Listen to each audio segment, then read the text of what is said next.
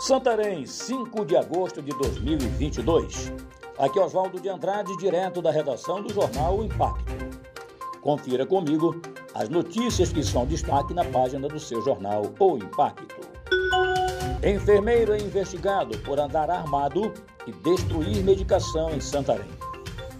O enfermeiro, identificado como Franco Stefano da Costa Campos, investigado por crime contra o patrimônio público de acordo com a denúncia recebida pelo Ministério Público do Pará no dia 25 de junho, o servidor público arrombou duas salas na Unidade Básica de Saúde 24 horas do bairro Nova República para retirar, sem permissão, duas centrais de ar e transferi-las para outro local.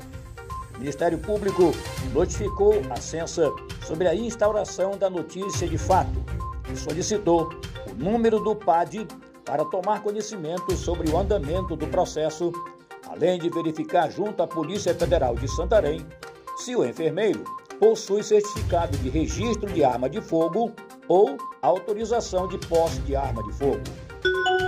Polícia Federal apura possível rachadinha em nova fase da Operação QI, que investiga desembargadores no Tribunal de Justiça do Pará.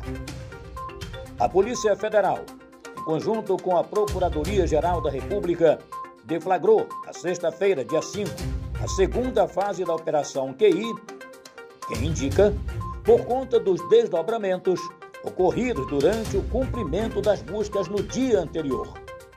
Essa nova fase tem como objetivo dar cumprimento a mais 12 mandados de busca e apreensão em endereços residenciais e funcionais de magistrados e servidores do Tribunal de Justiça do Estado do Pará. Foram mobilizados mais de 40 policiais federais para cumprir as novas medidas cautelares expedidas pelo Superior Tribunal de Justiça. Membros da Procuradoria-Geral da República acompanharam as buscas. Câmara aprova projeto que extingue saídas temporárias de presos. A Câmara dos Deputados aprovou nesta quarta-feira o projeto que acaba com saídas temporárias de presos dos estabelecimentos prisionais.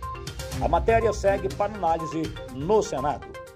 A proposta teve origem no Senado e previa apenas que as saídas temporárias fossem limitadas. No entanto, ao tramitar na Câmara, deputados decidiram extinguir definitivamente o benefício.